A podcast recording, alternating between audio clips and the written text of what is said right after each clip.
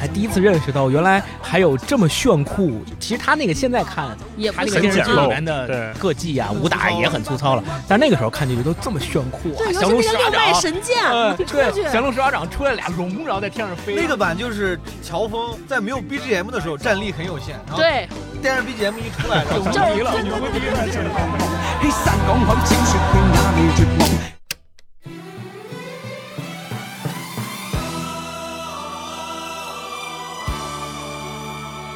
我记得我小时候偷着看金庸，是拿那个文曲星，那屏幕那你真那我觉得一共一共就两行，我的对呀，一共就两行。那个下键都让我给摁秃噜皮了。你要是看到一半突然没电了，再插上，还再他妈再按五百下才能按到中本来那个地方。沧海一声笑，滔滔两岸潮。整体的阅读感受，看完就想去少林寺学武功，一点也不困，就是去河南，很澎湃。连夜买一个 K 二九五的车票 就走了。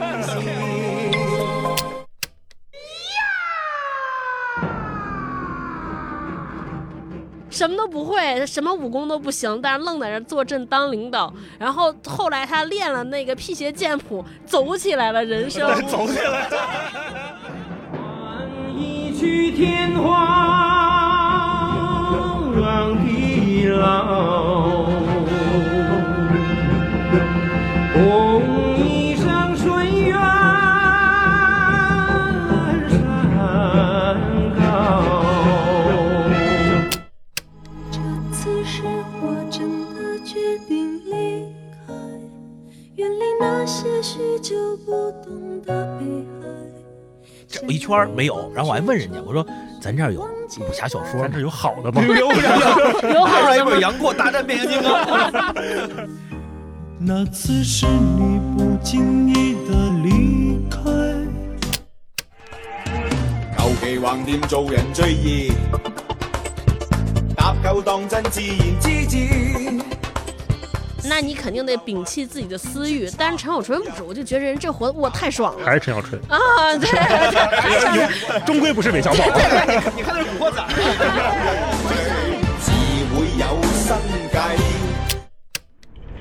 我觉得金庸是成人童话，特别羡慕现在还没有看过金庸的人。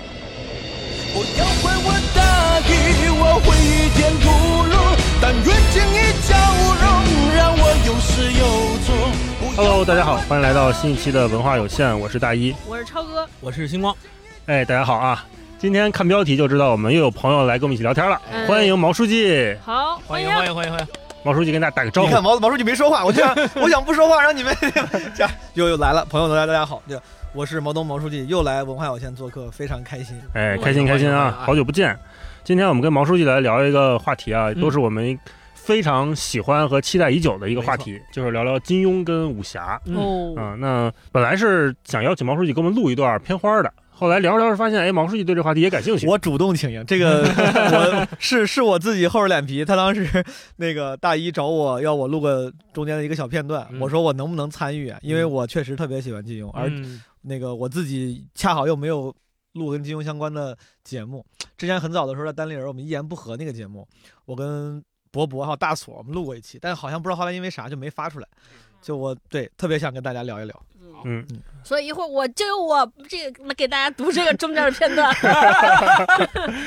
超哥呢，可能代表的是广大这个对武侠没有那么熟悉的听众。对啊，他是改编党，咱们是原著党，是不是？算能不能这么说？我我可能也算不了特别的原著党，因为我看的呢就是非非常典型那几部《射雕三部曲》啊，《倚天》《天龙八部》这几个看过，嗯社其他的交社交三部曲，对，探探、听的陌陌，社交三部曲，你都这看了？个好好一样，社没有没有没有交不就是讲社交嘛，一个意思。没有没有没有，社交三部曲。然后呢，星光跟毛书记可能是对这个金庸的原原著哈看的比较早，嗯看的也比较多。O.G. 没有，我只能说是我我不知道星光，这咱我俩咱俩也没聊过，我是每本都看了，都看过，只看过一遍，至今反正印象我就不应该不是那种说特别，呃。懂的那种人。你呢？你是那种很熟悉的吗？呃，不是，我也是基本上都看过，只是有几本儿不是那么有名的，比如特别薄的，没有完全看过。基本上也是看过一遍书，然后看过电视剧，有时候会翻阅一下，偶尔明白一些篇章。然后电视剧是基本上近现近代跟我年龄比较相近的都看过。明白，嗯懂了。那我们就先回忆回忆，就是大家对金庸的初印象。嗯我先说哈，我小时候就是看这个武武侠小说，首先是看武功、看打打戏。对，我小时候特别爱看武打片儿嗯，我甚至连《大话西游》第一次看，我都是在武打片儿看的。哦我觉得打得非常精彩。然后后来呢，再看就是可能是看剧情，长大一点，比如上了高中了，对吧？嗯你看那个电视剧剧情走走向怎么样？嗯然后再再后来就是这一次看，哎呦，今儿咱聊这本书还没说哈，嗯。聊六神。哎，我好不容易来一次，你们现在这业务水平已经退化到这种程度了吗？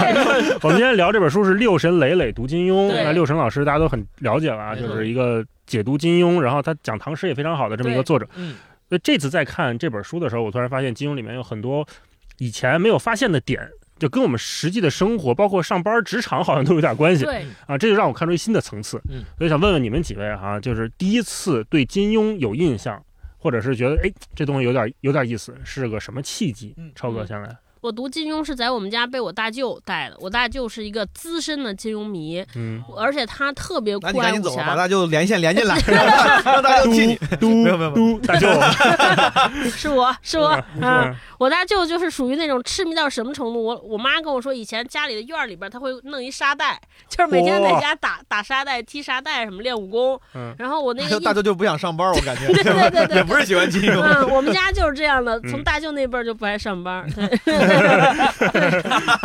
是。然后后来后来一到假期，我大舅后来就租碟，我的所有的金庸的电视剧嗯也是跟我大舅看的。我大舅租一堆碟，躺在家里边儿就看。他带我印象特别深的是《天龙八部》，还有《鹿鼎记》，就是陈小春那《鹿鼎记》，啊黄日华的《天龙八部》。嗯啊、都是跟我大舅一集一集看的，就是也不是，就是那个时候应该也没有外卖，反正就是泡着方便面，那肯定没有，在家里那肯定没有外对，泡着方便面，连轴转看碟，嗯感觉那个碟片机都磨坏了。这就是我对啊金庸的记忆。嗯嗯，星光呢？嗯，我对金庸的记忆最开始其实是通过一个电视剧，就是刚才超哥说的黄日华演的那版《天龙八部》。啊，对，就是现在那个一说起黄日华演《天龙八部》，就想起“兄弟我忘花光给”，就那个歌 就想起来了。对，这个，然后我是通过那个，我才第一次认识到原来还有这么炫酷。其实他那个现在看，也不是他那个电视剧里面的对特技啊、武打也很粗糙了嗯，但那个时候看就觉得这么炫酷啊。对，尤降其那个六龙十八掌脉神剑呃出对，降龙十八掌出来俩龙，然后在天上飞。那个版就是只就是，呃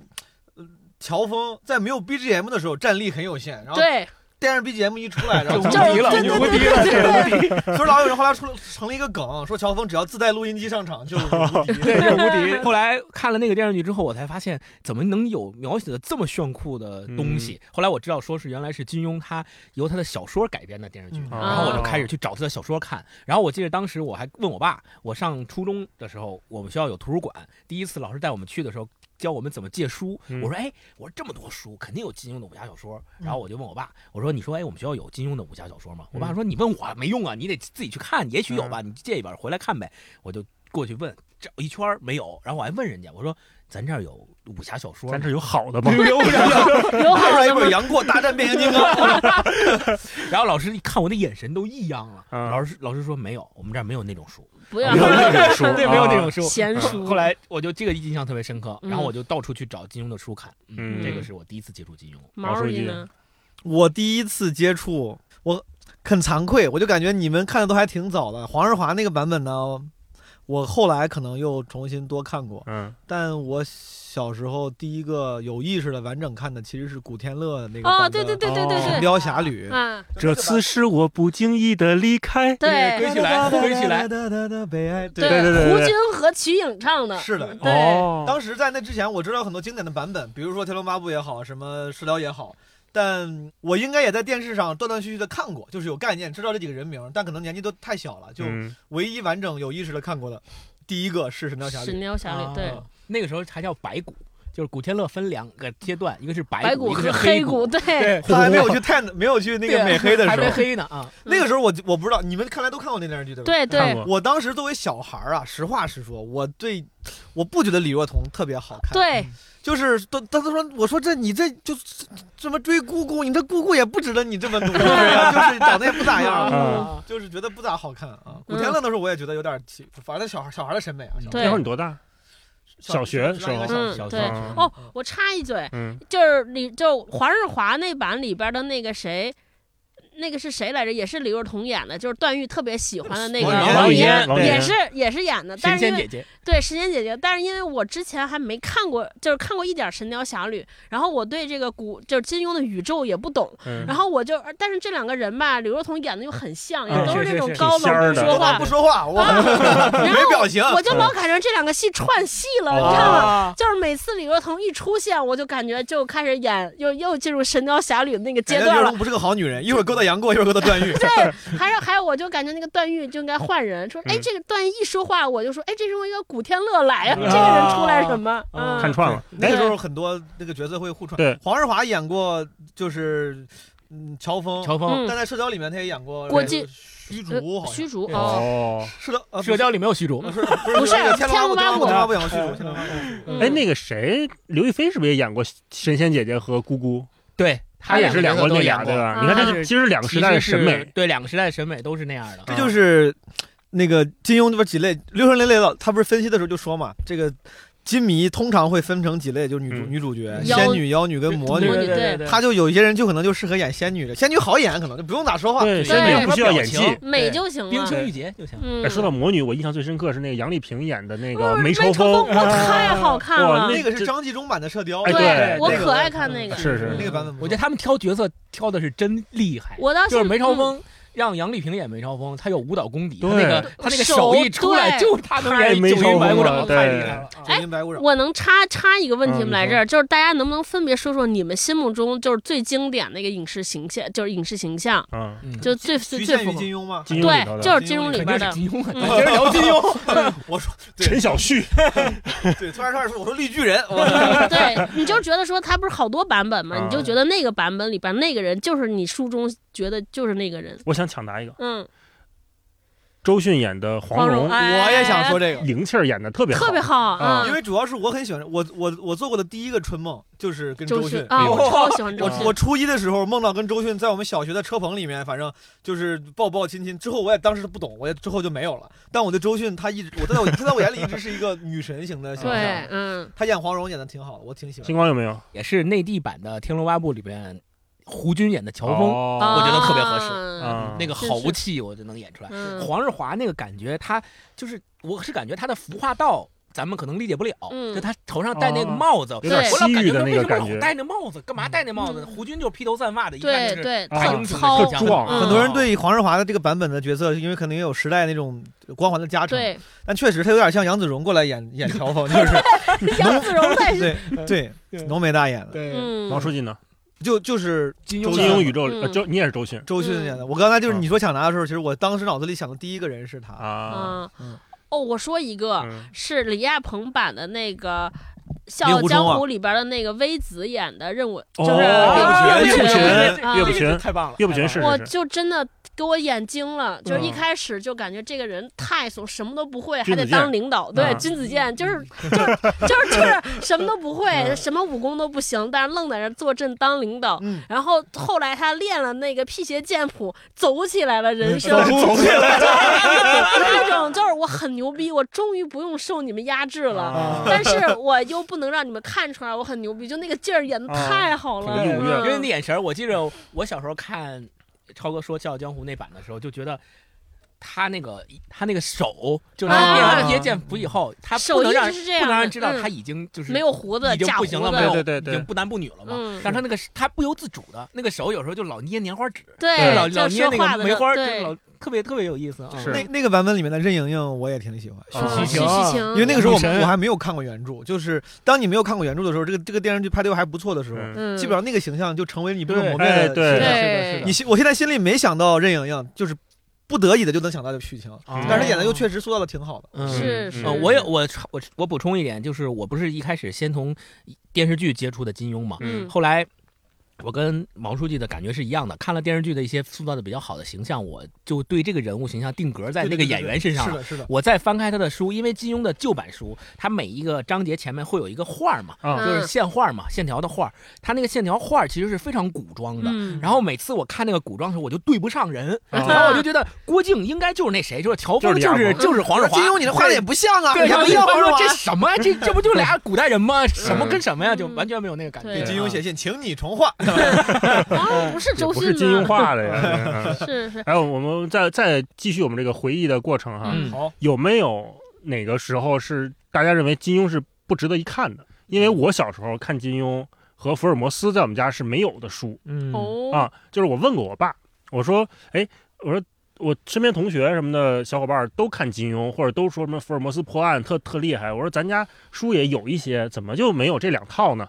然后我爸呢就说。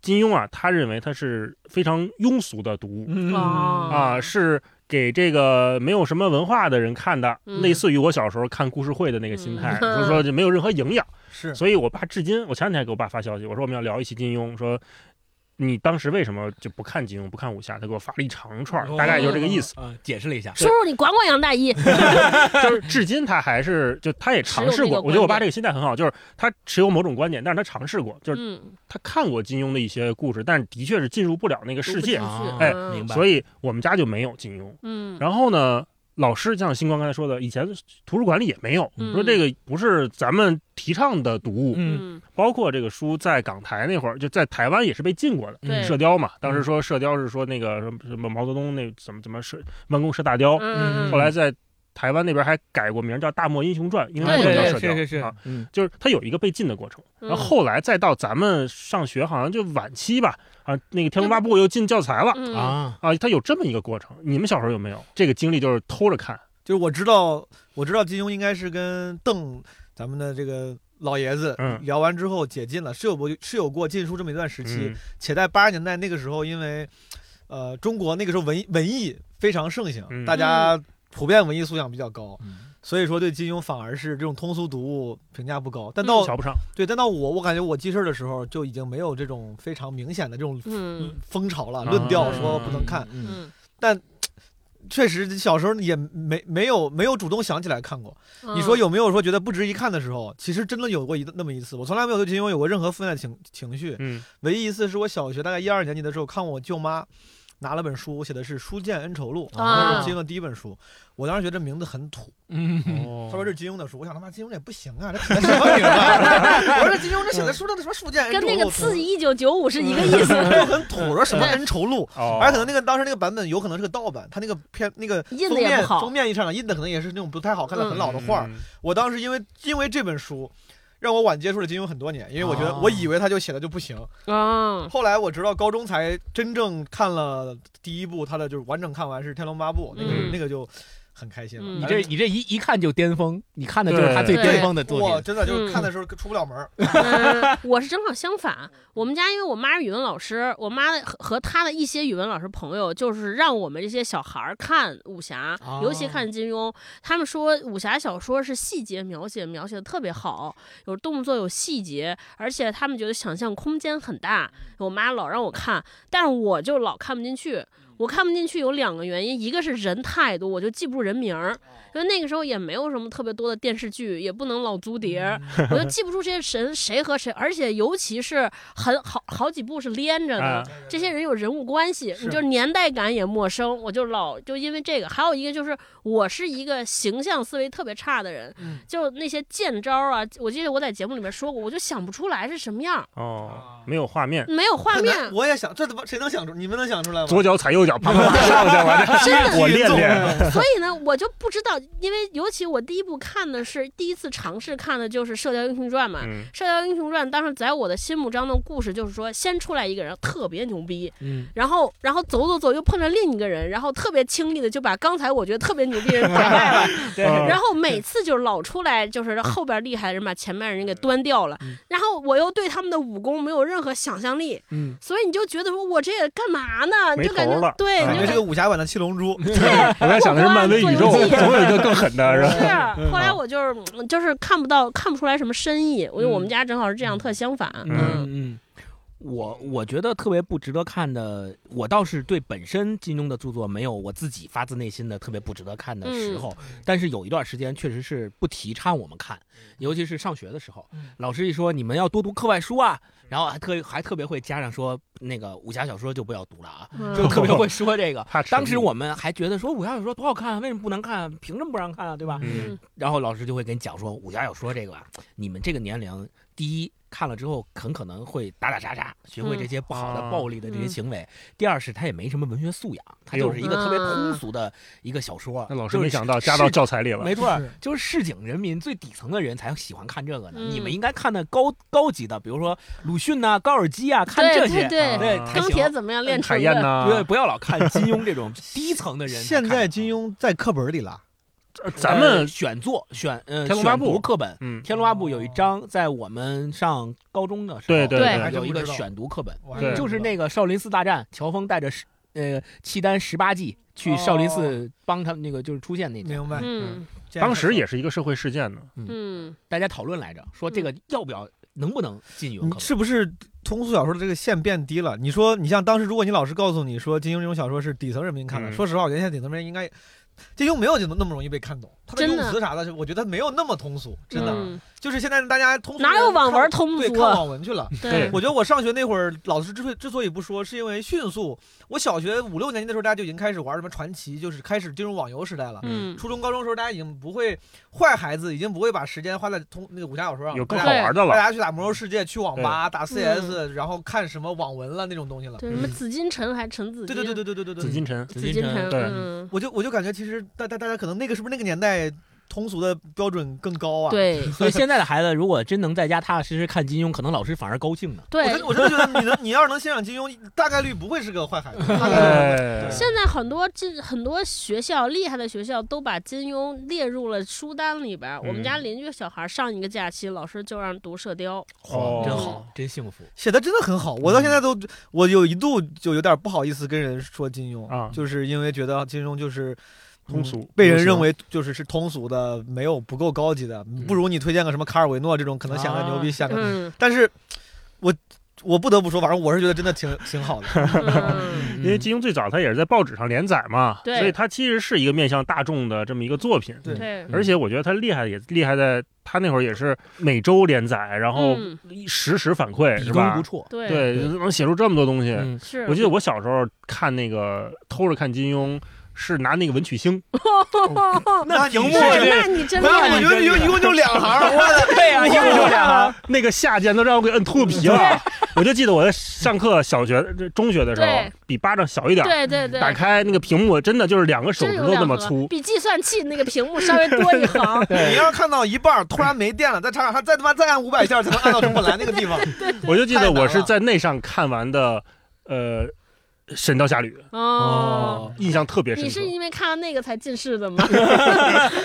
哎呦，那会儿真的是。刚接着毛主席刚才说的一个话题，就是读金庸到底能不能读懂这个事儿，嗯我觉得特别有意思。就是其实说老师跟我讲说嗯金庸是底层人民才看的书，其实可能恰恰证明了一点，就是很多呃文化水平不那么高的人能读懂它，因为嗯其实不太需要，比如说像卡维诺，可能我们读一篇卡维诺，觉得不是说啥呢，云里雾里的，所有但是人都读不懂。对，但是所有人都一看金庸就觉得哇，这个厉害啊，这个武功高，这个的就都能看懂。但是金庸的高明之处就在于，你觉得所有人他都能看懂，但是它里面其实大有深意。哎很很多人看，很多人所谓看懂，其实恰恰是他没有真正看进去他那里边的深意。嗯我觉得这个是今天我们在这儿聊金庸的一个特别棒如此之顺滑，啊 转折 就证有人明我们的水平没。有掉。比如，比如我们今天要聊的这本书，哎，对，提到六十雷雷老师，就是毛书记是赞誉有加啊，嗯跟我们说说你的感受。那天呃，大一第一次跟我聊到说你们要做《六人类读金庸》这本书的时候，我还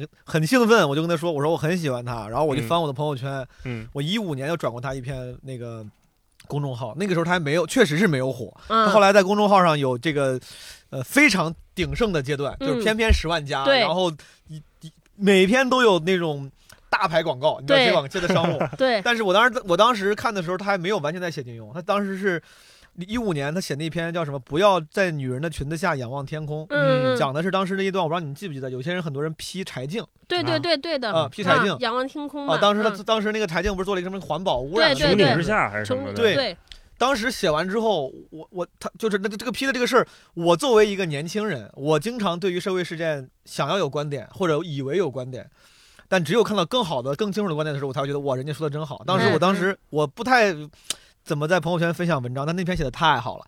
我分享完之后，我还记得特别清楚，当时那个当时《好奇心日报》的主编，人家也是资深文字工作者了，对他说这是谁怎么写的这么好，就是。哦我就觉得可能真的那个人是写的好，我我当时我还不知道这人是谁，我说这人应该真的写的好，所以说才会，如果只有我觉得我觉得好，可能是我没见识，但人家你看人家主编也觉得好，对说明真的是厉害嗯。星光呢？对六神老师有什么初印象吗？呃，我对六，因为我知道他这个人就是从他读金庸开始的。我零零星星的在他的公众号里面看过几篇他写金庸的，当时我就觉得他的洞察力和他对金庸的。呃作品的了解和融会贯通的能力就特别强，就他要讲一个点，他能够从这个点把它提纲挈领出来之后，他可以用金庸不同的小说里面的不同人物的不同情节来共同来拱卫他这个观点，共同来说明他这个观点。嗯我觉得这太厉害了，这肯定都是要把金庸这十五部、十四部小说读得滚瓜烂熟的人才可以做到。啊这是第一个对他的初印象哎特别佩服。那我问你，你啊觉得他读了多少遍？你说个量级吧，因为前两天道长跟他对谈，问了这个问题，我知道答案。我我 记得他他好像说每一部都读了十几遍，是十几对吗？少了，我觉得这不读十遍以上，可能都都不太可能能写成这样。他说二十二三十遍是有就是完整读二三十遍，然后零星的手边就没事就翻，没事就翻，嗯那就不计其数太厉害了，对，这个是第一印象。后来他还呃，除了读金庸之外，还做过读唐诗嗯啊、然后我还专门买过他后来出的金庸六神磊磊读唐诗的那个书，也看过他读唐诗的一些解读，所以我就对他的文笔和他的洞察力还是非常非常的感觉到佩服。并且我觉得读金庸能读到这个份儿上，真的是在就是我可能没没见过也没见过多少对金庸解读的嘛，但是在我目力所及的范围内，我觉得他是读金庸我我最觉得最好读的最好的人，嗯解读的最好的。嗯，嗯，哎，那超哥读读这个这本书什么感觉？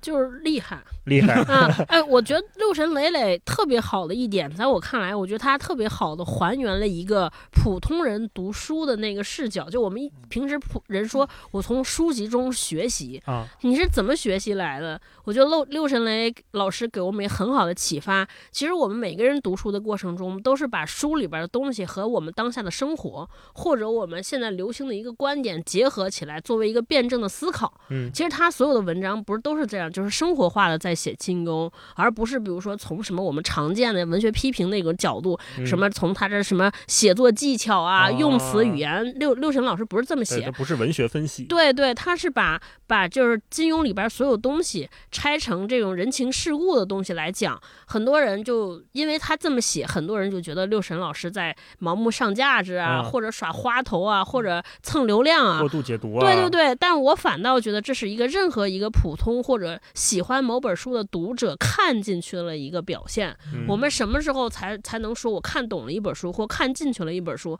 那就是能够把书里边的知识和我们生活当中相贴合。我我反正我觉得这是我自己觉得嗯看懂了一本作品的一个标准。嗯嗯，反正六六六神老师我是第一次看，而且我不太不太熟金庸。然后我看完之后就觉得哇，这个真的是看懂了，看、啊看进去了。我补充一下，刚才我我以为这个问题就是问大家就最开始怎么知道如果是夸六神老师的话，我 要我要我要着重夸一夸啊啊！就是呃我就解解，刚才超哥说读懂一本书什么标准吧？这个咱们咱们先放一边不提。就是，但是什么样的人才有资格，或者我觉得才算能做有做一个好的解读对一本书？就是就像你做任何工作一样，咱们把它做成数学模型，就是它要有输入有输出，中间有一个 process，有 input 有 output 有个 process。咱们一个一个看啊，就 input 需要你拥有准确的信息，你这个 input 才是准确的嘛。六神就像你说看了二三十遍，他对这个书是非常非常了解的。首先就打败了百分之九十的人，很多人在分析的时候，他并对这个我呃作品并不了解。这件事情前两天我在呃，我的群里还跟朋友聊，就是他说你怎么不聊什么什么，不聊什么什么？我说因为我觉得我不够懂。我说虽然虽然这个无所谓，有些听众也不要求你一定懂，对吧？可能你表达有趣就行。我说，但我个人是觉得我是崇尚推崇专业的。当你只有这个是你专业的时候，有发言权的时候，我才会尊重你。当你不专业的时候，你发表观点，任何人都有观点，观点不值钱嘛，对吧？六神先用对 input 的极致的准确把握和这个呃了解和熟悉，对吧？打败了百分之八十的人。然后他中间那个 process 就是包装那个过程，对，他的文笔本来也不错，他新华社的前记者，没错对吧？他文笔又很好，然后最后那个呃 output 这方面，就是超哥来说这个，他就我觉得做解读的人，嗯，对文章本身了解，对于作品了解，以及文笔好，这个基本上能做到六十分、七十分。。对，但是锦上添花的就是，如果你又对社会非常了解，没错，就是生嗯活化这个东西，有可能是靠文笔给它写的能生活化，但问题是，他本身也是个入世对他本身也是哎个对生活有观察有思考的人。是，的，他过过那生活这，就好像如果一个人他非常非常懂一呃琼瑶吧，嗯，很懂很懂琼瑶，但是他其实没谈过恋爱，他不懂男女。哎，对，他说：“你看琼瑶的书，咱们就来见什么见绿茶婊，咱随便说。但他其实根本就不知道真实生活中绿茶婊什么样，他不懂爱情，所以他是写嗯不好的。没错，他只会就是自娱自乐。嗯，但六神磊磊，咱们也知道，可能他的那个工作、呃职业，可能包括这些过往的这个人生阅历，嗯让他对，让他对人生跟社会的理解能够被大多数读者所接受，对的，对吧？这个是嗯对的。就是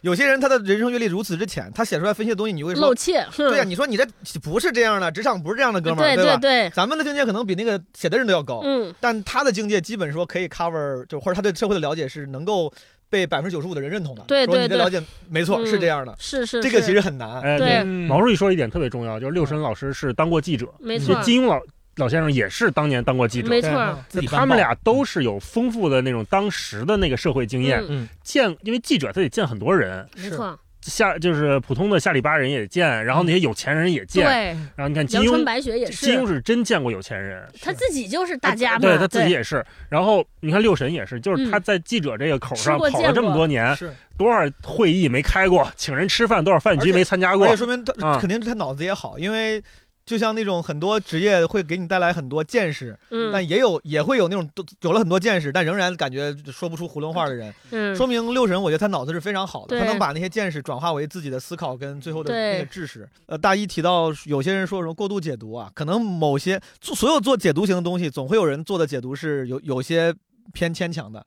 但六神的那个解读里面偏牵强的有，但比例很小。嗯，他大部分的解读都让你觉得很 make sense，哎就你能看得进去，你不会看着看着说你就是瞎说，就是对 什么挂羊头卖狗肉，或者就啊蹭蹭热点蹭这个话题，就很少给人这种感哎觉。，对而且他每写一篇文章，分析到有些人，你就是我脑海中总能想出我身边嗯，或者见过 见过有这，些人而且我还特喜欢他的一点就是，你知道我们经常会看一些特别懂的人给你讲。就是那个人的 居高临下，嗯。就你感觉说一句话的背景音都是老子看过 啊，我懂。啊啊，但是你就看六神磊磊的书里边，你没有这种感觉居高临下的那种压、压迫感，，我觉得这个也对，我觉得就特别特别难。就我们在自己生活中，比如说经常讲的讲的，都难免掩饰不住这种我懂你不懂的那种、嗯那种东西对，但他没有，嗯嗯，我觉得特别会，很多文章你能感觉出来他。可能他看太多遍了，他已经没有必要、没有欲望去追求那种优越感了。嗯，他有有时候我就感觉他这是他先有了一个非常精妙的观点，对他有些东西他是表达观点嘛，他先有这个非常精妙的观点，然后把那些对于金庸了解为我所用，就是哎我用啥拿啥。对对对对对，没错我我，需要用谁来讽刺哪个事儿，我需要用谁来隐喻什么事儿，我就拿啥。对，我也不是故意就去硬说他，就是其实非常自然，就是他是把金庸读活了，信手拈来的，是的，是的，好多套好多个他的那种时评类的文章，你就感觉他就是这个事儿，他已经有了一个观点，而且观点本身很好，观点本身就很好，很能让人觉得哇，这个这个哥们儿想的很清楚。嗯，是然后再加上那些例子，很随便一生动摘取，对，而且他好多细节在这个书里面写的，他不是什么大事儿，他是拿很小的事情边来。角料，对边角，料来写，就能写出一篇文章来，嗯而且我们看来都是津津有味的啊。我想问你们，这是就是因为进这本书之前，本来想让咱们在在聊金庸嘛，嗯我好奇问啊，就咱们咱们在聊六神雷导老师之前，在金庸的作品里面，你们比如最喜欢的角色是什么？啊，我想了解一下，嗯嗯嗯有吗？我我有，那个呃，你先先说，先问星光吧，星光最了解嘛，看看的最多。你别说那些太主流的，给我们留一留。太主流的，我我不说太主流。嗯我我最喜欢的角色是张无忌，啊，哦，我不喜欢张无忌。对对对，嗯我知道这个。哎，先等一下，呃，我我插我插一句，那你最喜欢的女女角色呢？女性角色呢？我最喜欢的女性角色赵敏吧，赵敏。好，先说张无忌来吧，哦开始你解释吧。你解释为张无忌为啥？嗯因为张无忌，我是觉得我在看呃《倚天屠龙记》的时候，不管是书还是电视剧，我都非常能够在张无忌身上找到我自己的一些投射。其实实际上我是把这个角色投跟我自己投射进来了，因为嗯张无忌是一个非常优柔寡断的男人。哦，我我看到了他的缺点。对，嗯就也不是缺点吧，就是我看到了自己他 这这是他的性格。你要是投射的话，我我就喜我最喜欢不可不戒，你知道吗 没有啊不戒和尚。对所以就是我是觉得他的性格跟我还是有很相近的地方。嗯，然后他的一些选择和他被命运推着的那种感觉，嗯虽然他自己也有很多，就他有奇遇的部分，是也有性格上做不了决定的部分。嗯很多事情，你像他当明教教主，他上那个呃六大派文公光明顶，他自己去救魔教，嗯这些都是他不由自主的就。命运把他推到那儿了，嗯然后他就干了这个事儿了。在《倚天屠龙记》后后记里面，其实嗯金庸也写过，嗯他自己他说他说张无忌这个人的性格就是一个非常优柔寡断的人，因为金庸写的太好了，就是嗯各种角色、各种性格他都有所设计。都有是的，对你像令狐冲的自由啊，嗯对吧？杨过的浪漫啊，这些嗯其实都是让不就浪吗？这个就都是会让人读之读了心向往之的嗯啊。但是如果一定要说一个的话，就是张无忌。然后女性角色的话，就是赵敏。为什么我觉得赵敏好？就是因为她她太敢爱敢恨了，对。军二代，就就就嗯。太敢爱敢恨了。我就是觉得，呃，一个特别敢爱敢恨的女孩，特别让人佩服。是。大一呢？你的嗯你最喜欢的角色呢？我男性角色，我觉得老顽童，啊啊，我觉得他是想通想明白，对，他是在这个系统之外的，嗯，但是他又在系统里挂名儿，没错，全真教嘛，对吧？有编制，嗯但是我不跟你们玩儿，我自己能能有我的小兄弟，哎，对，不跟他们卷，你这想进政协呀？感觉是。而且人家中神通嘛，是吧？嗯也也是真的是有本事。对这个男性角色，我觉得老顽童这个境界是最最高的他也不求不求什么，他的角角色很有魅力，哎，对，让人很喜欢，嗯，就很想跟这人的人交交朋友，嗯不管是同辈儿的、小辈儿的哈，他都能玩到一块儿去嗯。这是自由戏谑，没有那么当回拿那些东西当回事而且还很厉害。是你们争来打去的那些东西，我就哎呀，我也没那么在乎，不在乎嗯好像啊对嗯这种女性呢？女性就是黄蓉，嗯，我觉得黄蓉是金庸宇宙的第一大女主，啊 基本没毛病。你想，她贯穿了，基本贯穿了三三三部作品，两部半吧，都有都有。啊。那在这里面似乎没什么缺点。你说黄蓉有什么缺点？黄蓉没有任何缺点，嗯 真的，我我我这我我我也觉得，我觉得黄蓉没有任何缺点。有啊黄蓉太好了。什么我觉就是她喜欢郭靖啊，黄蓉缺点就是她不够，啊？啊，这个没法说。但是我觉得黄蓉喜欢郭靖非常合情合理。黄蓉在这个在文学作品里，至少在这个文学作品里面，她的整个形象就是完美，唯一的问题就在她在于太纯了，嗯，就是纯欲纯欲，就是她应该，我就是我啊，作为一个低劣的男性，我希望她还能有多一点欲的那部分。啊哈就是她太单纯了，以至于我很难，我对黄蓉，我觉得她太好了，我很难对她产生呃欲望性冲动、性幻想，对或者说对对啊因为他太单纯了。嗯她那跟郭靖在一块儿的时候，就开那种玩笑，他都不就不太会。小龙女不纯吗？那个，小龙女就就所以这是缺点嘛。嗯我就是我这黄蓉哪儿都好，就是太纯了，这个不好。嗯那，小龙女也纯啊。就你对也也不好你对小龙女不当然不好，小龙女完全没有任何魅力，小龙女没啥魅力。对嗯你对你对小龙女有有这种性冲动性幻也没有，不可能，那肯定没有。嗯，没有！哦，也你哎有道理，就是如果它非常非常冷的话，也会让想让你征服他。对对对对对如果他非常非常冷，就是男生男性会有那种对吧？用你的心温暖试一试。嗯对对啊对，哎你跟谁俩呢你啊？真的，我我就一直我看的时候就特别猥琐的，就认为杨过喜欢小龙女就是这个，是吧？对我就老觉得就哎，我还不信了，弄不了你，而且小龙对不对？而且小龙女是上级，就是啊一般小下下级对上级就容易出哦出现这种征服欲天天一个一个一个，嗯对吧？就是女老师戴着眼镜，然后怎么天天都制制服系，对对，制服的诱惑，小龙女就是就是这样。小龙女对你来说就是制服的诱惑对，就是坏学生跟跟老师老师。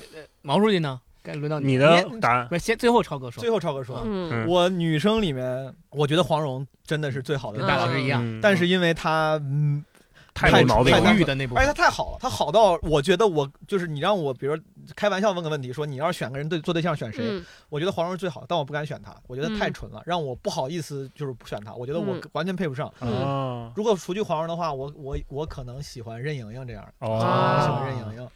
而且黄蓉，我必须多说一句，就是因为我最早看的电视剧是《神雕侠侣》，然后在那个里面，黄蓉已经是个中年妇女了。啊，我长期以来，黄蓉在我心里的那个刻板印象就是中年妇女，对对以至，于在哪怕我后来看了原著之后，我都要花很久的时间才能把呃才能重新意识到，其实黄蓉是一个真的极其优秀的女性，她不是那个大姐。没错，，对那大姐特别像阿庆嫂，对，眼光六路，耳听八方，摆平所有事儿，什么都管，嗯什么都管。刁德义，就唱起来了。对，什么雷起七星灶，同府煮三江都出来了。那有什么周想不周偶像男性角色呢？男性角色可能也是《笑傲江湖》里，另我最配你你看啊，跟黄蓉一个等级的是乔峰，嗯，也是那种就是我觉得这个是无比有魅力的男性角色对，但是他如此之完美。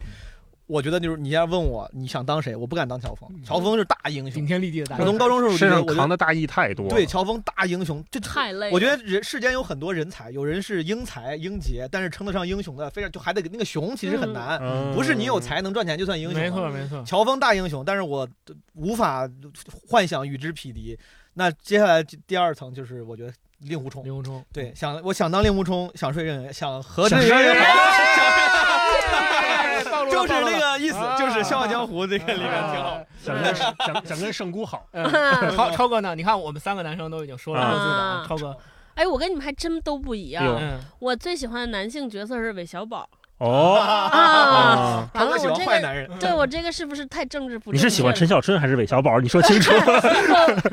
这我觉得韦小宝的角色，就是因为令狐冲之不是不是令狐，金庸写的之前所有的大侠什么，我都觉得特活得特累，哦，而且多少人身上都特拧巴。就只有到陈小春的时候，就是到陈陈小春的时候，下车还是喜欢陈小春。到韦小宝的时候，我就觉得这个人可能就是因为他太卑微了，就一开始就特别知道自己想要啥，嗯而且你说他为了实现这些目标不择手段也好，还是怎么着也罢，就是你高高级的理解，觉得这个人算自洽；嗯低级的领低级的，就是为了求生不择手段。我就觉得这个人就特真实、特鲜活。就是之前读金庸的所有的一些大侠什么的，我就老有。卑鄙的思想，我就老想说乔峰不是，我就老比如说乔峰跟阿紫什么在一块儿，我说他真的不会想想来，就对不起，就特别猥琐，优秀的大英雄大哥。因为我老觉得这也憋得太难受了。就是就包括像什么那个谁黄蓉和郭靖在一块儿，包括张无忌什么的，嗯，我就老感觉这些人就。就活得特不自在，我觉得这啊可能也是金庸厉害的厉害之处，就是你要侠之大者嘛，为国为民，对，那你嗯肯定得摒弃自己的私欲。但是陈小春不是，我就觉得人这活得我太爽了还是陈小春，啊！对，太爽了。终归不是韦小宝。你看，你看那是《古惑仔》吗？我就觉得韦，我就觉得这个人物活得也太爽了，而且就是那种臭狗屎运什么的啊，就觉得特别特别好但你看啊，。你这个角，你对角色，对陈小春这个角色你最喜欢，但如果放在男女关系里，你在里面要选一个人当你的伴侣，假如说伴侣你应该啊不会选陈小那个韦小宝吧？啊应该会选一堆什么令狐冲、郭靖什么都来，杨过都来了，你应该不会选韦小宝。哎，我觉得得杨过还可以，杨过杨过至少我觉得是有意思的。哦，郭靖我肯定不行，我感觉聊不在一块儿，气死了，死直男，是不是死直郭靖就是老男？王，那郭靖对你好啊，郭靖又有本事，对你又老又好又老实又不不行，我觉得又没趣儿。哦他郭靖这个还是你得启发。你看黄蓉得付出了那么多才能那种回报，就是没有来回，你不就是。愿意去花这个精啊，力训练。太麻烦了啊！除非他得有多好看呢？这杨过就是又帅，对吧？长得又好看，然后你觉得还有情趣，嗯，然后还还挺有意思女的。性角色呢？女性角色，我其实特喜欢那个，就那个叫蓝凤凰吧？哦啊，我超喜欢那个蓝凤凰的红颜知己。哦对蓝凤凰非常 real，蓝凤凰对，非常好，直爽。就他跟令狐冲的感情，我觉得他是喜欢令狐冲的。我特别，我也觉得金庸说的很多，他是喜欢，嗯但是他特别好的处理那个关系，同时他也表达让令狐冲知道了我是喜欢你，我就觉得特别喜欢。我记得六神老师写这本书里面有一篇写蓝凤凰嘛，对然后我当时还写了笔记，我就写这就是绿茶婊和什么就是好女人的就区别茶的那个区别，对啊就是她在日正常的正房眼里，她是一个跟自己男朋友走得很近的人，是很容易被人当做茶。对什么表，对吧？嗯加引号，朋友们啊，不要来嗯道德审判我。但是蓝凤凰处理的非常非常好，对的因为他很坦诚，嗯他对这件事情就是我跟你的，我跟这个男生走得近，我愿意对他好，但是我丝毫没有装，没有不坦诚。是的，是的，个而非常重要而且他也没有给令狐冲造成很大的困扰。对不是他，你说有一个女的，如果跟这男的表白，而且跟一个有夫之妇表白，不管那个那个丈夫怎么表示，有有女朋友怎么表示，你你还是会有道德上不舒服。有一个女孩这么喜欢我，但是我不能喜欢她，嗯但是她就是蓝凤凰从来没有过这种越界的表白。嗯，我觉得她是时时刻刻也在为对方着想，对我觉得特 别好不戳破这。层窗户窗户纸，戳破之后，大家反而就可能就没戏了。对，而且也也会让，如果当朋友的话，也会让朋友为难这。就为啥我想当令狐冲，令狐冲太爽了。我嗯那那你为什么不想当杨过呢？一见杨过误终生，看见你的都喜欢你。杨过杨过太渣了，杨过，啊你你你咋你你你觉你觉得啥？我觉得令狐冲太苦了，有一个那么着师傅，我就是一开始特别不喜欢，哦不喜欢不行，一不喜欢令狐冲，就是我不明白为什么你师傅、你师门、你师姐、师弟都对你这样了，嗯你还不走？嗯，可能这也是我佩服他的原因，因为我自己是嗯没有那种容忍这种委屈的啊胸怀的。然后看到这个之后，我就觉得你想成为谁嘛？嗯可能我觉得想成为这个比我好一点的人。哦，那这不是一种瞎吗？嗯 然后杨过为啥？是因为本能的渣，他就是啊本能能的渣 本能的渣。他跟就是我本本来我就咱一会儿聊那个嗯六神老师，我就是他写那个杨过那个写有一篇他写郭襄，说你为什么不放过我？对我当时觉得写你写的太太好了写的太好太懂了，这个就是属于这个就是属于不光要懂金庸，还要懂男人和女人，没错懂得他写的非常好。他说本能那段是吧？嗯杨过本没有必要给他三枚金针，嗯本没有必要摘下面具，非他妈再撩你一下，啊但我就是要最后就是假装，忍不住，对我就就是我就你还竟然还没有征服你，我嗯不行，我就要他妈最后征服你。对那股劲儿，对我，就对要那股劲儿。杨过这种嗯 对你们看，有一个虽然选的都不一样的人，呃你们俩是黄蓉，嗯我是赵敏，有一个最简单的区别，都是妖女，都是妖女 都是妖女。任盈盈也是妖女，对啊大魔头所以六神雷雷老师在这里边把金庸的那个女性角色分成三种嘛，对对对对对魔女、妖女和圣女还和是什么？对，就是仙女仙女，对仙女嗯所以他说金庸，他推断金庸老先生应该也是最喜欢妖女，最喜欢妖女因为他的笔一旦写到妖女，就比比其他两种类型的都写得好，对，对就其实蓝像凤焕发了一妙笔生花蓝生花凤凰也是妖女，对吧？对对对嗯，啊就特别可爱，嗯哎呀。因为我觉得这个其实也也是某种程度上，因为首先我不我不得不说，就是金庸的所有的作著作，因为可能时代局限性。呃，男性仍仍然是就永永远是那种像男性意淫型的小说一样，对对对，永远是有很多高女生大喜欢，嗯。不光喜欢你，我为你做一切，我不求不求回报，嗯只我只对付出，我不要名分，怎么怎么着，嗯这个当然是不对的，这时代局限性。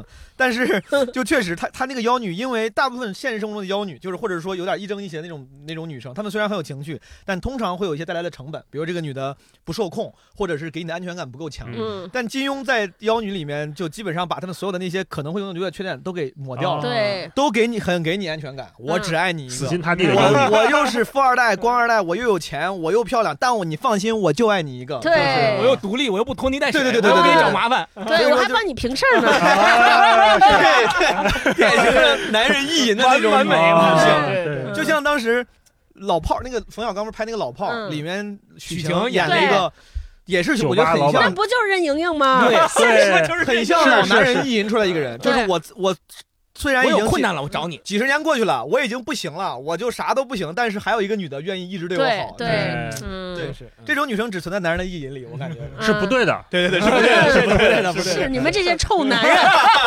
男的不行啊！嗯，来来，我们来聊聊这本书啊，我这节目过去一半了，我们 这这本书还没有打开，那我们就依次分享分享啊，这个书里哪一篇让你印象深刻的，我们展开聊一聊。嗯，每个人选一篇，先先先来一轮，好吧嗯？毛书记先来吧。我的我好，我本来笔记里面做了好多好多篇，嗯但是我随我随便说一篇，我脑袋第一个蹦出来的是他写黄药师那个，嗯写黄药师那个是我就这种类似这样的文章，就是最给我启发的。我觉得呃。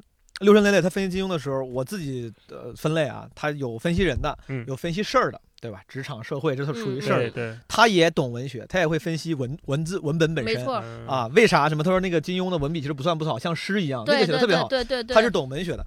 然后，但是他写的最多的就是就是人，人或者说通过人来聊事儿。对，啊，什么这个人其实是什么样的人。嗯。当然，那黄药师的时候是给我启发的，因为嗯，射雕大家很熟悉了，看了无数版本的电视剧，然后也看我也看过原著，嗯。我以为我对这个角色已经很了解了，他的那个形象非常鲜明，很酷，对吧？东邪，尤其现在现在这个时代，大家对有邪气、有痞气的人，其实天然是有好感的。对，这个人很有魅力。对直到这 那个他给写了，对六神神六神说，其实黄药师他是有表演型人格，对演员型人就格是。求关注，我说我说他妈对，是这样是啊就是说话说的那些话，做的那个是什么？拿个玉笛，然后站在床头对开始不是 李子柒嘛？一言不合就开始就开始表演。说要跟他媳妇儿一一同随他去，跟皇上他去，随了好几十年了，也一直没走。嗯就买了个船只在做样子，对吧？对船也他妈不开。后来我就觉得是，就是可能可有这种东西就属于是，哪怕是过度解读，当时可能金庸没有故意把它塑造成一个表演型人格，嗯但他这个解读是不会让人觉得牵强的，哎非常非常正常。这个这种黄药师这样的人放在现在的社会里面，可能如果你真的这么做的话，就是会让人觉得有点装啊。嗯我觉得这类似他这样这样的分析给我启发的，让我重新认识之前原著的，且我觉得跟现实生活非常贴合的，这个是代表。后面还但是还有很多类似的，我就先说这一个。好好，星光来一个，我我我特别喜欢的一篇是他写一个配角，就是向问天的那一篇。嗯，就讲向问天的十分钟那一篇，对。我觉得哇，这个分析太棒了。就是他讲向问天嗯是怎么样对付开大会，在魔教开大会，嗯。然后他怎么样对付这些来宾，怎么在接人待物、待人接物上面嗯。的一些行为，嗯。是怎么体现他要做一把手下面的这个就是跟班儿或者叫副手，他是怎么样把他伺候的又舒服又好，又能把这个事儿给办的百分百完美。嗯我觉得这个写的特别好，就是比如说他这里面，尤其是讲到他说那个有一个情景，呃，任我行要让任我行要让令狐冲当副教主，然后令狐冲不答应。然后当时就跟任我行撕破脸了，说嗯老子不干了，我要下我要下黑木崖，我不跟你不跟你干了，我要嗯不是他们在华山说嗯我要下华山，我要走。这个时候就考验一个副手该怎么办，怎么控制这个局面。然后你说你什么都不说，那肯定不行，就僵在这儿了。嗯，那你说什么呢？一边是你的大领导，随时能够掌握你的生死大生生杀大权；另一边又是你的好朋友，你又不可能说我把跟我好朋友撕破脸。那两边他夹在中间，他怎么做的呢？他先是跟令狐冲敬酒，敬嗯令狐冲，嗯敬酒，然后送令狐冲下山。嗯然后呢，他引得其他日月神教的一些跟令狐冲相熟的人也一起跟他敬酒。嗯这个时候，任我行心里已经很不爽了，嗯他已经心里在暗暗的想：他奶奶的，这些敬酒的人，以后我一个个都要给你们弄死。都不留也敢当着我的面儿来驳我的面子，对吧？嗯然后他敬完酒以后，他说了一段话，沈问天，嗯他说：“大家听了啊，圣教主明知令狐冲顽强。”倔强顽固，不受抬举，却仍然好言相劝。然后又说，所以圣教主他在这个大会上劝令狐冲当副教主，他们嗯已他其实早就知道令狐冲不会接受，是他故意这么说，是就是为了要。他早就在他的算计之内，然后一下就把这这个任我行这个又给拍回来了，就是拍马屁拍回来，让大家觉得哇，真是神明啊，料事如神。就我觉得这块这篇文章写的真的是特别好，就是就像毛主席说的，呃，既不让你感觉到他是牵强附会般的嗯突兀，就是硬要说这个事儿，对嗯又让你分析的丝丝入扣。你觉得这句话在这儿说？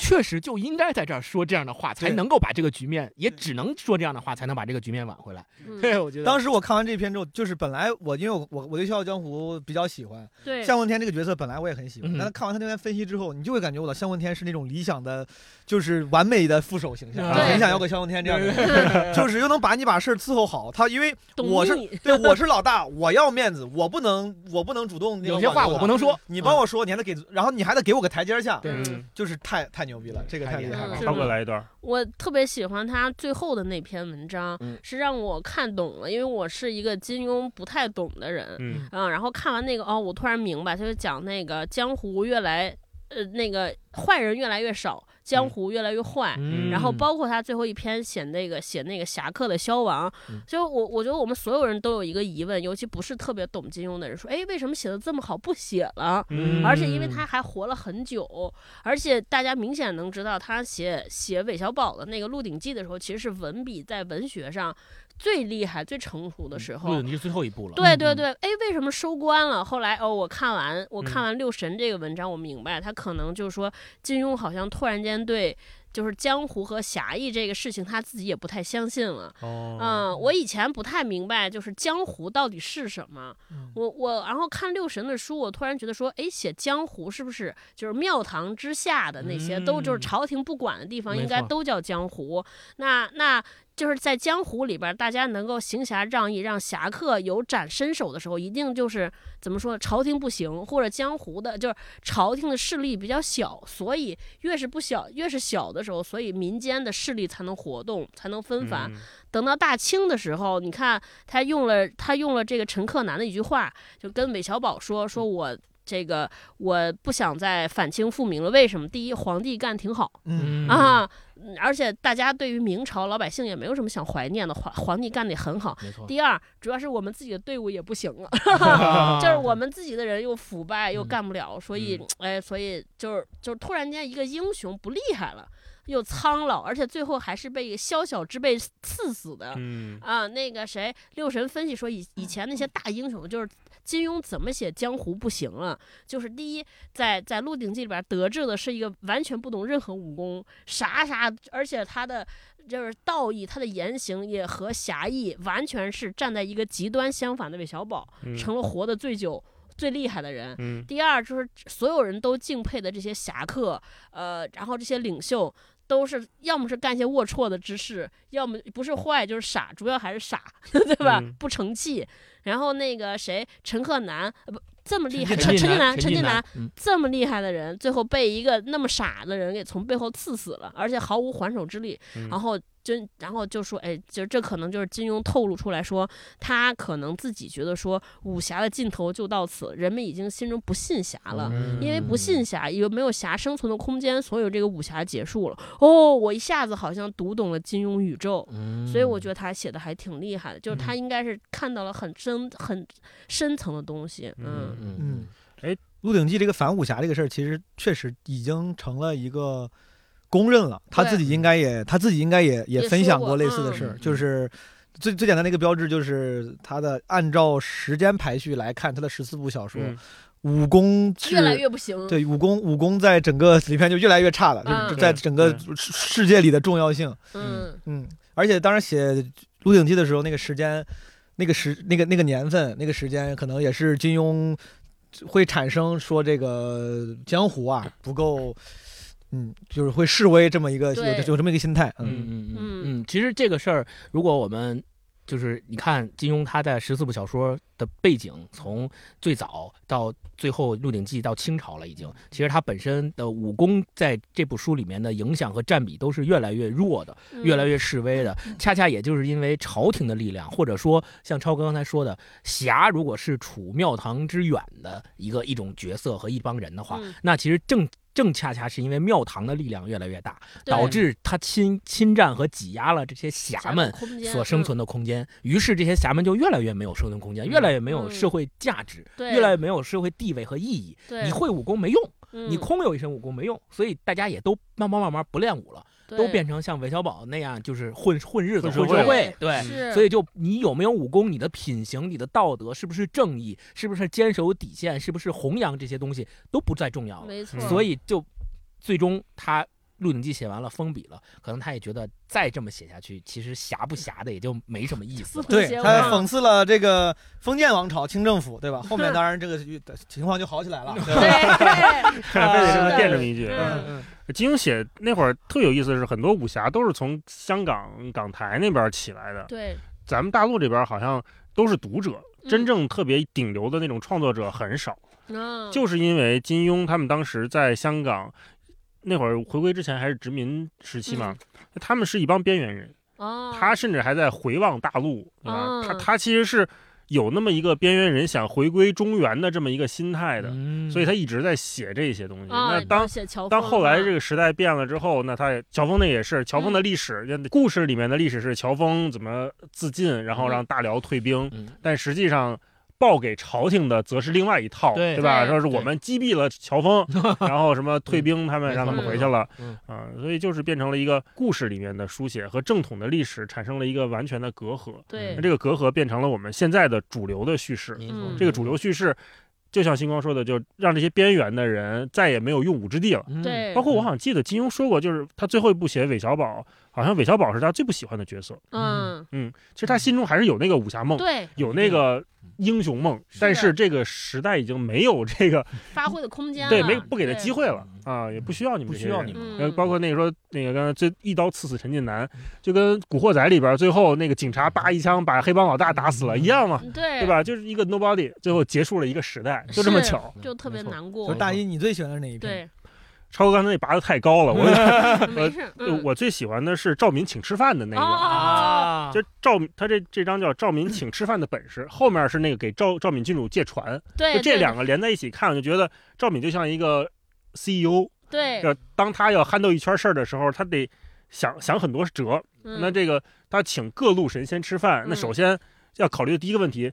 就不是说这发个微信就来了，不是拉个群就来了。说首先是我有没有资格请请各位英雄吃对饭，我是一个敌对方，对吧？然后我请中原的各位武林好汉来吃饭，嗯你们凭什么来嗯？怎么打通关系呢？辈分得和你们哎一样对，我的 level 和你们一样。是，你看在书里写说，我是汝阳王的郡主，要请你们这些抗元义士喝茶，须得另选办法。嗯那在书中，赵敏把这个对等的问题处理得很好，很自然，一共两步。嗯第一步，形成双方在理念上的认同。嗯赵敏先演了一场戏，当着明教群豪，杀了一批援兵，嗯啊，救了一批汉人的妇女。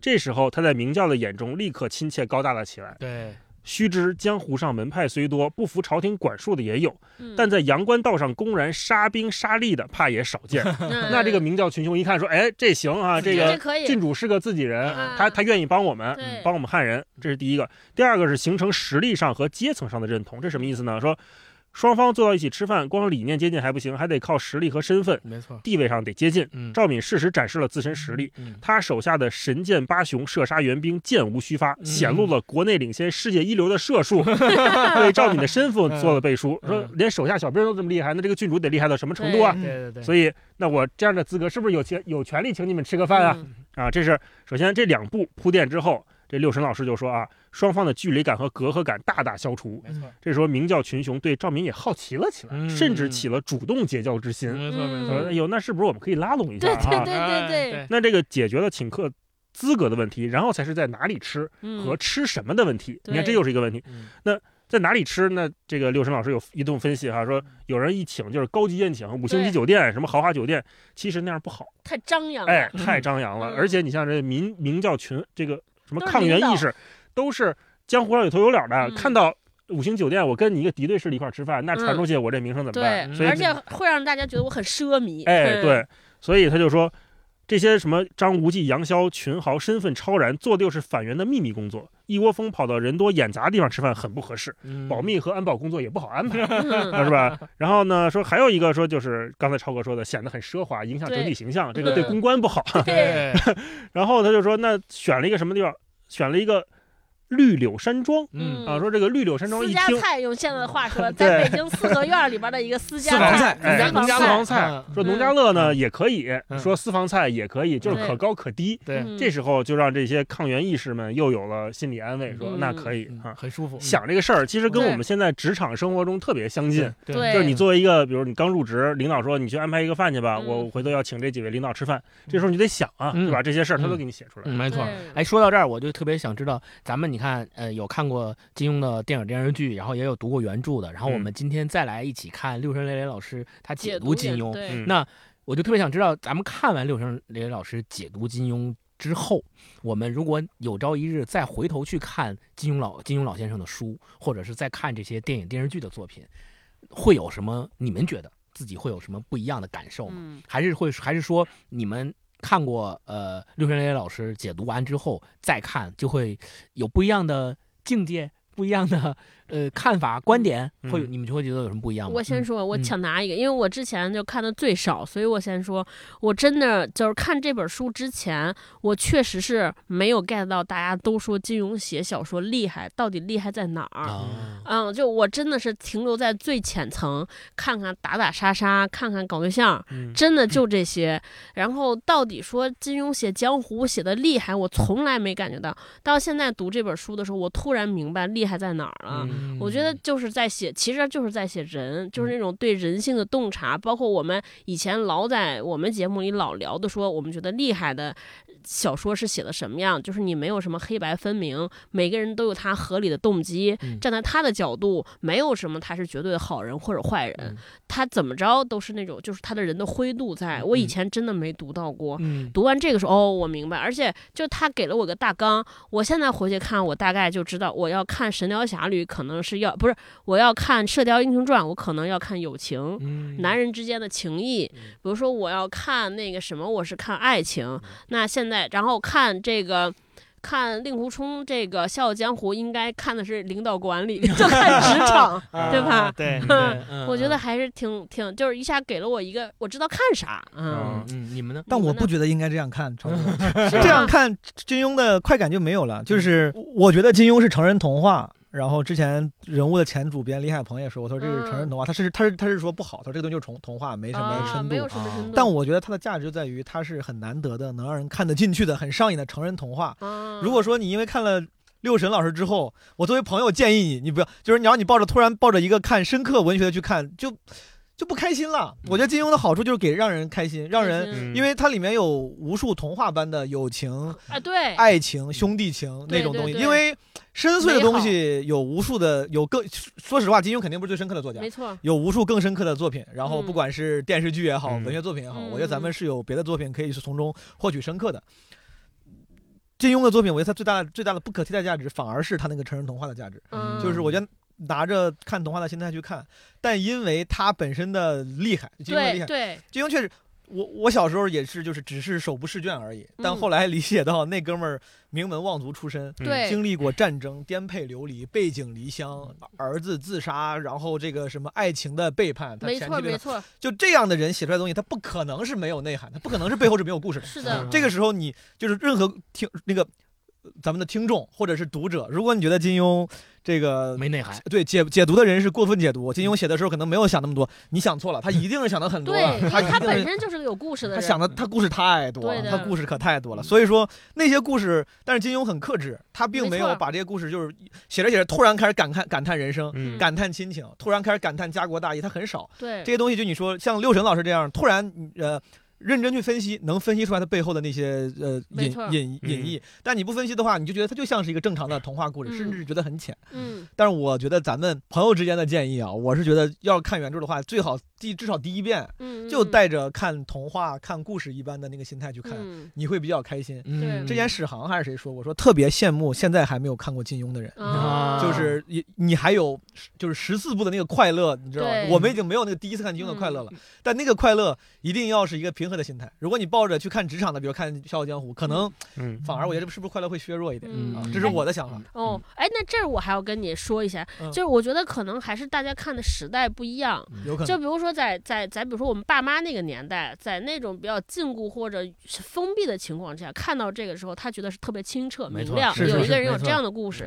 但我们现在可能，比如说，我觉你说再快乐能有职场剧，对吧？我们打开任何一个偶像剧，台湾偶像剧都都是都是甜宠剧，全是这样快乐的东西。啊嗯，我的快乐来源可能是就是呃快餐式的内容消费品。，对呃，我我至少跟我是带不来快乐的。我看金庸的快乐是有主要来不是主要来源于一个，就我之前跟朋友说过，我说我看过的最美好的爱情故事都在金庸小说里。嗯，虽然我刚才也已经批判性的说过了，他的爱情故事很多是有时代局限性的。最近我重看那个《倚天》跟《射雕》，嗯，我觉得也长大了，但我仍然沉醉于那些童话式的爱情故事。哎，那你看它有什么变化吗？感官上，跟你小时候看，呃更注重细节了。这个正好回答这个刚才星光问的问题，就是比如说看完类类似于陆晨老师这样的分析之后再回去看，我我再回去看的区别，嗯不会是角度，只是我被六神这样的人启发了，就是说哦。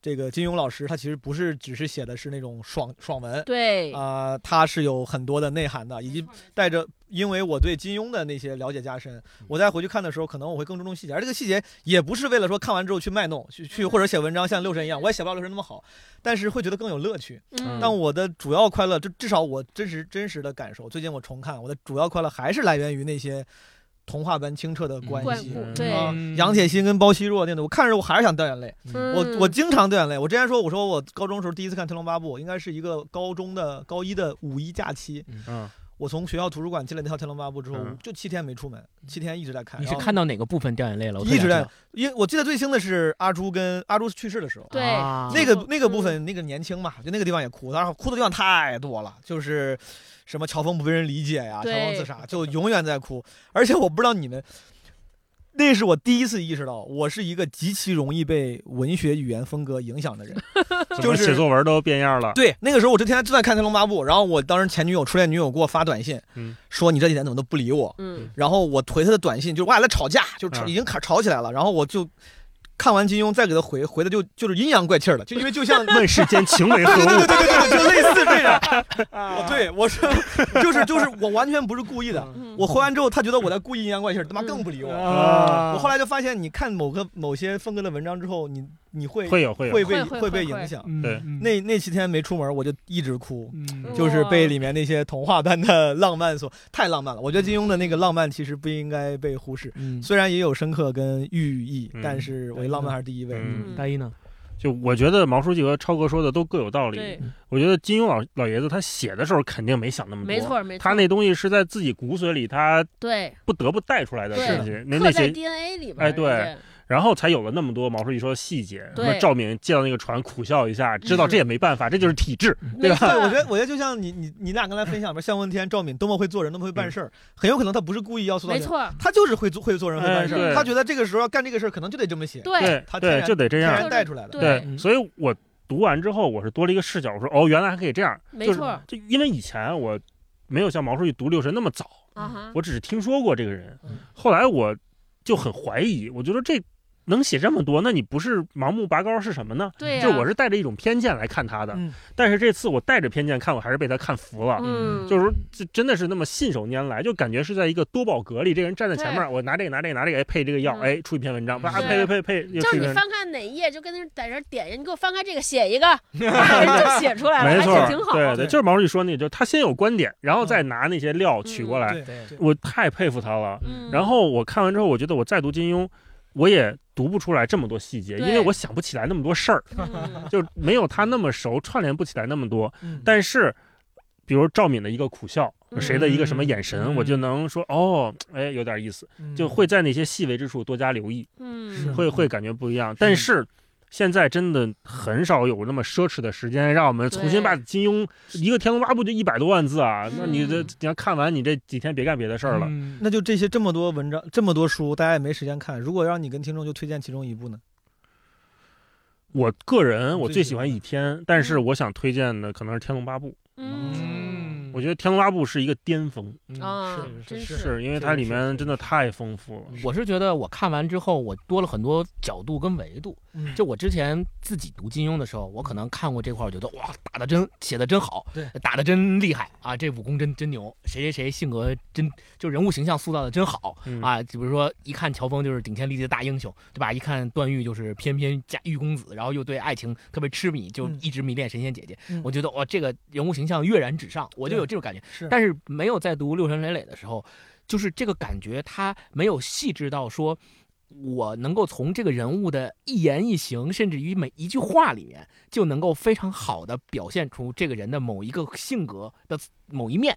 嗯但是正是因为读了《六神泪》之后，我才意识到说，哦，他这句话在这儿说，或者说金庸在这儿写这句话是如此的恰到好处，是嗯特别好的嗯就能表现出这个人的性格。嗯他可能不在这儿写，或者是不写这句话，就就是就是没有意思就对，就就差那么点意思。对对对就是，增之一分则嫌多，减之一分则嫌少，就那个感觉，大好作家，对这就是样特别好的这个写小说的文学家。嗯对，我第一次意识到这个的时候是，因为当年看的时候，就大家就看标签式的人物和非常爽的剧情。嗯对，中间有一次我在网上看到别人分享说，金庸小说里你最感动的细节，就是写《笑傲江湖》里面说令狐冲在上少林寺的时候，突然间什么群雄万籁寂静，嗯。然后他这个时候他去救应任盈盈，对。他在这一刻他突然想到，他说不知小师妹此时在干什么。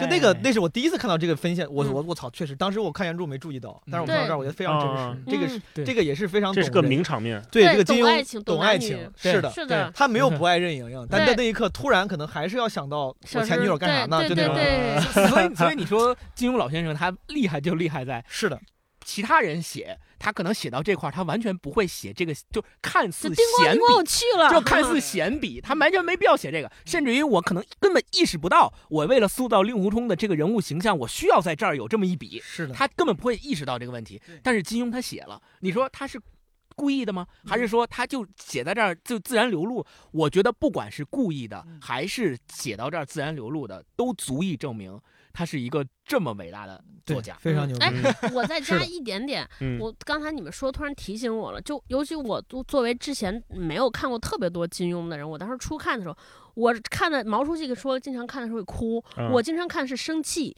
因为、哦因为我不理解这些人的动机，超哥太可爱了，啊真的就是很生气。你比如说，就是令狐冲。为什么他就是他师傅都对他这样了还不走？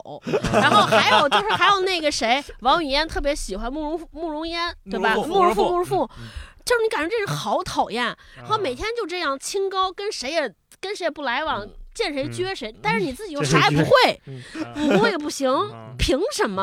啊为什么？就我很多人的动机不理解。嗯然后看完六神解读之后，哦，我大概你能明白，对，嗯因为他其实是把那些英雄，因为武侠确实离我很远，嗯我当时真是是就当看一个故事嗯，但是看故事，因为这些人你不理解，你就不了解动机，所以你就觉得就是瞎写，真的是特别。现在觉得特别对不起人家，就觉得瞎写。现在看拉到我们普通人的视角，让我想起哦，这个人可能是我们办公室的哪个领导，啊，这个人是哪个同事，这个是你的哪个同学，哦，你就明白哎，了。人性是相通你的，的朋友里谁是慕容复？来说一个 幸福大业啊，对对啊，就是毛病，就是武功不行，但是就是毛病一堆，啊，就是破清高的对啊，六神就是说这个，他说他分析慕容复的时候，就是就八个字儿，就是不能呃平交，只能下交。对对你比我弱，我对你巨好，啊我操，我跟你比我跪下都行。巨强，嗯我跟你跪下。对嗯，但是你要跟我一样不行，那我不能嗯比我强更强，我当时觉得这个就分就真的写挺好分。析的太好了。嗯虽然道理很简单，但就是人家总结的很很好，提炼的很好。对没错，啊但是我当时看的时候，不是看电视剧，我就看不出来慕容复是个这样的人。是然后你就特生气，嗯然后你对所有要跟慕容复交朋友的人就生气。你比如说，嗯我操，虚竹你还跟他这样，这个傻，他凭什么啊？超哥太可爱，一边看一边那个电视剧的人物对话。我生气，对，虚竹，你停下！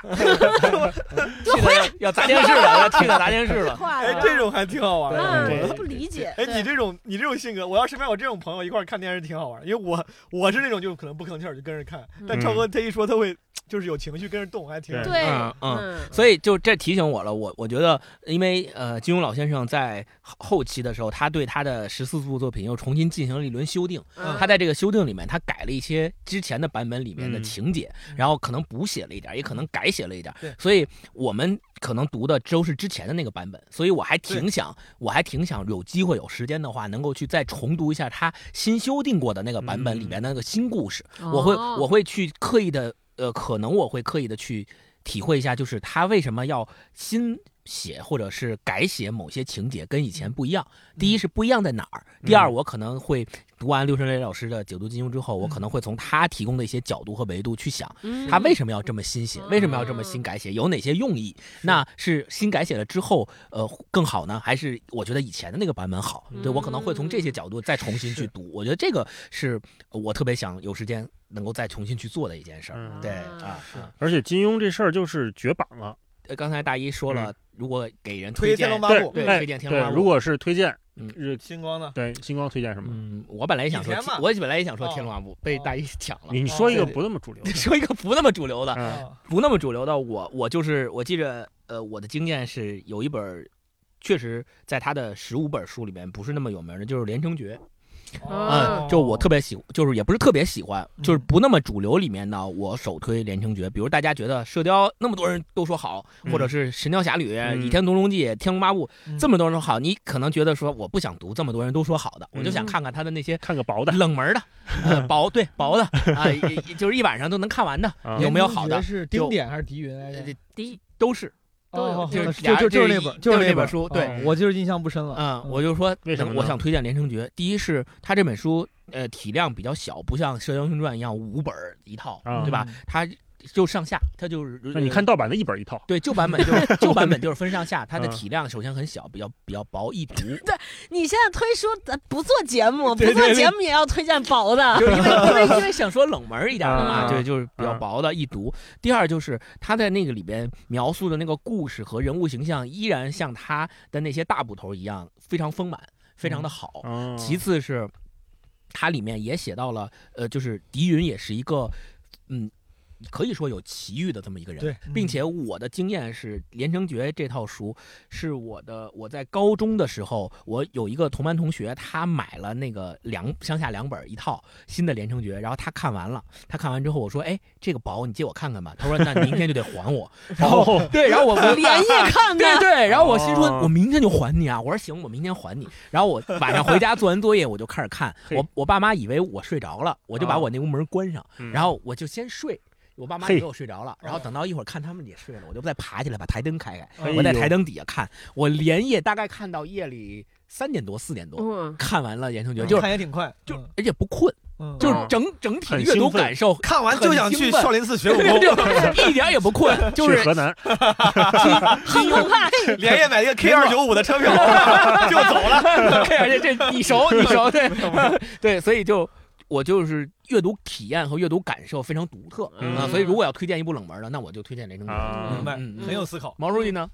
我，你这个角，你其实你的推荐角度一下就大起来了，就嗯不光是你觉得哪个好，你考虑到的那个用户体验、薄、好读啥的。啊如果只说小说，我觉得最好的，如果这个问题是哪个最好，我最喜欢的是《天龙八部》跟《笑傲江湖》可能论整个震撼感，可能还是《天龙八部》，但确实《天龙八部》作为推荐入门读的话，如果太厚太多对了，，如果推荐入门读的话，我最实用的朋友们就是你看过哪个电视剧，哦。你就看哪个，这个就能克服超哥那个问题，就是你嗯记不住人名。对，我也是。真，是。因为就是我后来发现我没有看过电视剧的，我去看书，哪怕我看的挺没有什么困难，看完之后很容易忘了里面的东西。你像《连城诀啊》，我就忘了，啊就是我我在想刚才那个狄云跟丁点是那本书还是袁承志那本书？袁承志的《鸳鸯刀》是吧？袁袁承志是碧血剑碧，血剑，就是我我我我因为我没看过电视剧，嗯我脑子里没有那个脸。对啊然后朋友们，就是你看过哪个电视剧？你觉得电视剧还行啊？哎，你回去看原著只会更开心。如果要是没有这个没有这个，如果你都没看过的话，那你要从呃什么薄的入手，我倒觉得《飞狐外传》还挺好。啊飞狐外传》那个是应该是《飞狐》还是《雪山飞狐》？应该是《飞狐外传》。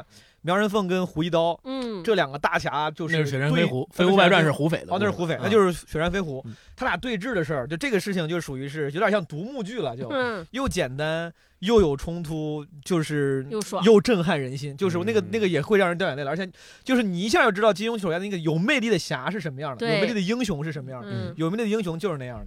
所以说薄的话，我推荐《雪山飞狐》，嗯。长的《天龙八部》。好。嗯，超哥呢？我我谈不上推荐，我也没看过，嗯。但是我就说完我最想看的，其实有点想看那个《神雕侠侣》嗯。啊哦，就是我说一下我想看的理由。第一个呢，就是就是毛书记说那对着脸，嗯。反正李亚鹏演的我都不行，就是就是一想到 一想到郭靖是李亚鹏、或者令狐冲李亚鹏，我不行，我就感觉太木了。啊，就完全不行不行，然后就这个就 pass 掉，然后《天龙八部》太厚也不行，啊嗯。然后为什么就还有一个原因就是我老觉得金庸就是有点不公平，就写的男性角色他除了侠之外就没有魅力，就是在谈恋爱那个方面就完全没有任何魅力，哦，大直男就对，就是靠武功跟憨厚来赢得美人 芳心。对对，然后你身为一个女性，你就很生气，啊凭什么是是是，为什么不能给我们安排几个有魅力的男性？对对，然后杨过，我觉得是这里边所有的人里边，我看电视剧，我觉得是最有魅力的，就是他有嗯又有人情味儿，嗯长得也帅，嗯然后然后对女性对女性也是又有又又很有照顾，虽然照顾有点过吧，反正 对对，反正我觉得 没少照顾。对，我就觉得特好看，我就嗯打算看这个。啊嗯，下了播我就回家看这个。而且你想对照的脸是古天乐，而且是白古天乐，白古天乐白古。白古对，可以可以，要是黑的也不行，嗯没法对应。太好嗯了，呃，我看过一个，就是今天来录节目做功课嘛，我看了一个调查，就是最近十月份的时候有一个小调查，就是调查有还有多少人读金庸，其实跟咱们今天聊的差不多，就是比如说做调查说你最喜欢金庸哪部小说，然后嗯。最喜欢哪些角色，大部分跟咱们刚才聊的其实都差不多。比如如说最著名的有六部，像什么《神雕侠侣》《倚天屠龙记》都在其中。对然后最著名的也有几个人，男性的就像什么乔峰啊、段誉啊，这些也都在其中。还有女性的，就是呃黄蓉这个黄蓉啊，然后赵敏啊、这任盈盈啊，这些也都在。然后还有的就是特别有意思，就是八零呃九零后，九零后特别喜欢双儿。然后呢，对，然后对对，然后是九零后男的吧？对对对，双儿是《鹿鼎记》里面哦韦小宝的大大老婆，对啊对对，就是就就是这个呃，他的调查90后男的调查还挺有意思的。然后在整个这个调查的最后，他做总结的时候，他说了一段话，我觉得可以作为咱们这期节目的一个结束语，我觉得嗯特别好。嗯可以他是这么说的，他说。网络爽文就是现在的那些网络爽文啊，固然是一种疏解情绪的办法，不少男频爽文都脱胎于武侠小说，加入了穿越呀、修仙等开挂的元素。但嗯大部分时候，他们更像是一种麻醉药，只有片刻的快乐，缺乏现实的参考意义。嗯而哦金庸的武侠小说包罗万象，有不同时期的侠义观的转变，也有不同人物成长经历的变化。虽然是虚构的，却呈现了现实生活中不同的价值观。然后嗯。马家辉曾经说过一段话，他说：“金庸作品不仅是文学上面的阅读的经典，更是华人文化符号里面有待去发掘的使用的资料库。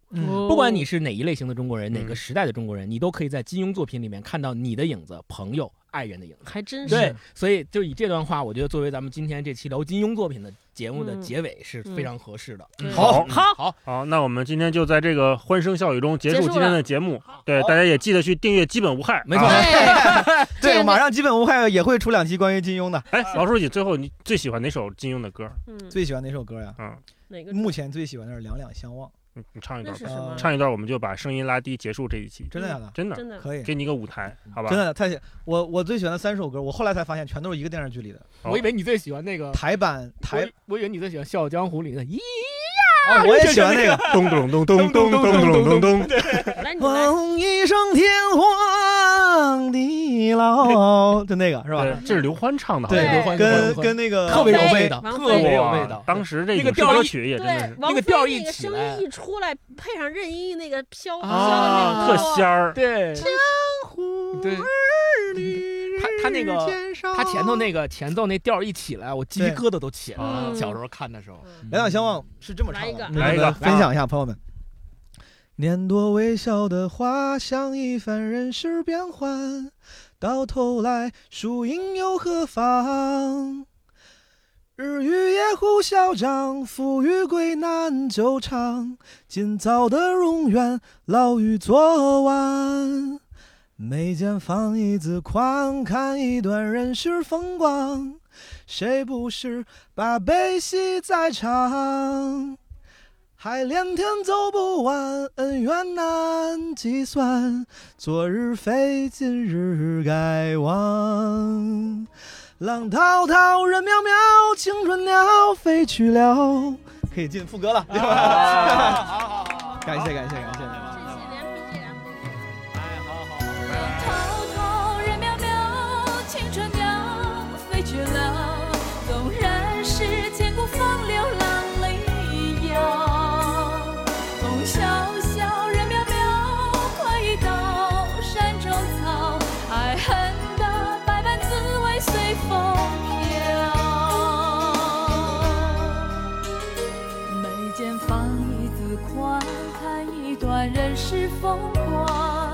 谁不是把悲喜在尝？海连天走不完，